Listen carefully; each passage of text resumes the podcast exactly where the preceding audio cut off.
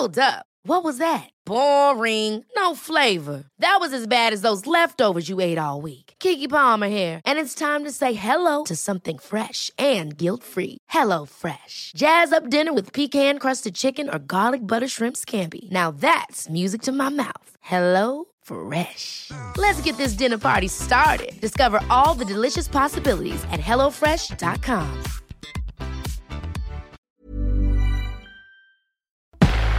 Entrevista. Bueno, vamos a platicar con el ingeniero Francisco Solares Alemán, el expresidente de la Cámara Mexicana de la Industria de la Construcción. Ingeniero, muy buenos días. Gracias por tomar la entrevista.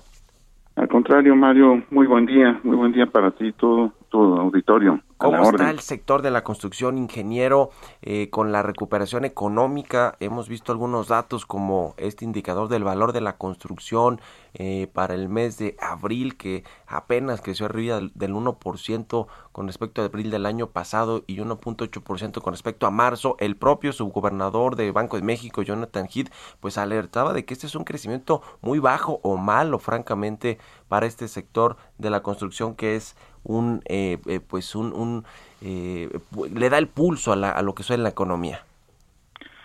Totalmente de acuerdo. El, el, sector de la de la construcción implica toda la cadena de la construcción. Yo te quisiera comentar y dar la situación un poco más general una visión de lo que somos las empresas constructoras las empresas que, que hemos hecho la infraestructura en este país y que son números pues que son un poco más dramáticos y te quisiera poner rápidamente en contexto. En el primer eh, cuatrimestre de este año, del 2021, eh, se tuvo una facturación de aproximadamente 140 mil millones de pesos, que comparado con el mismo periodo del año pasado es un 11% menor. Es decir, facturamos el año anterior, que ya es 2020, en enero, abril, 150, de 157 mil millones. O sea, esto sigue todavía hacia abajo en, lo que estamos ejecutando los, los constructores. Si además vemos que hay eh, una gran diferencia entre las regiones eh, del crecimiento que está teniendo o el decrecimiento que está teniendo la, la construcción, pues entonces todavía esto eh, afecta más a las constructoras según la región. Tabasco tuvo un incremento en ese mismo lapso de 171%. Sí.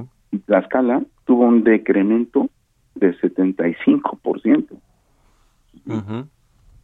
Esto nos hace pues, ver que es una situación que además viene eh, no de solamente este eh, último año el año de la pandemia. Desde el 2017 aproximadamente tenemos una eh, una gráfica descendente en lo que estamos haciendo los constructores, lo que hace la construcción en México. Eh, pues por otro, sí, sí, adelante, adelante, ingeniero. Eh, por, por otro lado, te, te, daré otro dato también de que la construcción en México tiene dos, dos fuentes, de, digamos, de financiamiento, la, la parte privada y la parte pública. la parte pública hace aproximadamente el cerrémoslo en números el, 35% de la inversión en, obra es público y el resto el 75% es, es privado sí y y bueno pues la obra pública también tiene variaciones de esta proporción en cuanto a los las ubicaciones de dónde aumenta y dónde disminuye y pues más o menos más o menos coincide ¿no? Eh, las regiones. Basta decir que del presupuesto federal eh, de este año, del 2021, eh, aprobado por, por, el Congreso, eh, hay dos estados que se llevan un poquito más del 50% de todo el presupuesto federal. Eh, ¿Cuáles son este, estos estados, ingeniero? Es Tabasco y Campeche. Tabasco y Campeche. Por la refinería de Bocas y por lo que está haciendo, me imagino, petróleos mexicanos para intentar producir más petróleo. Sí, más petróleo y una parte ahí del tren Maya, que es la el que tren Maya, por supuesto.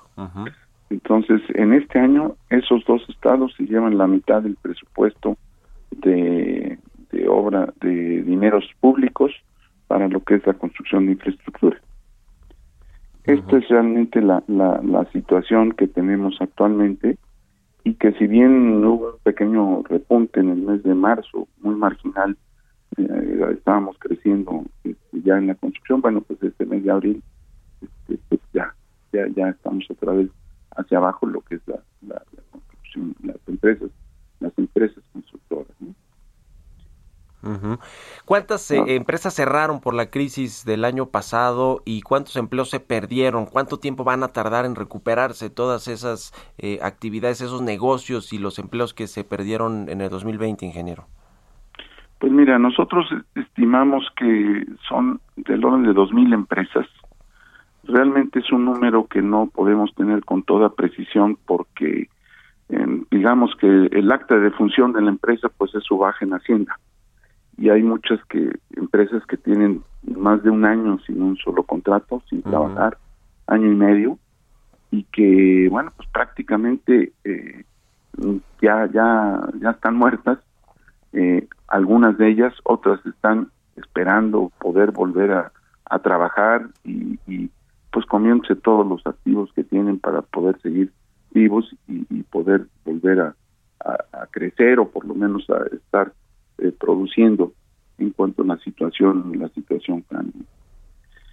Eh, nosotros estimamos que para llegar a, los eh, niveles que teníamos en 2019, digamos antes de la, de la pandemia, eh, pues deberán ser, si tenemos crecimientos importantes, que ahorita te comentaría que, que requerimos para llegar ahí, estaríamos hablando de una recuperación a esos niveles en el 2024.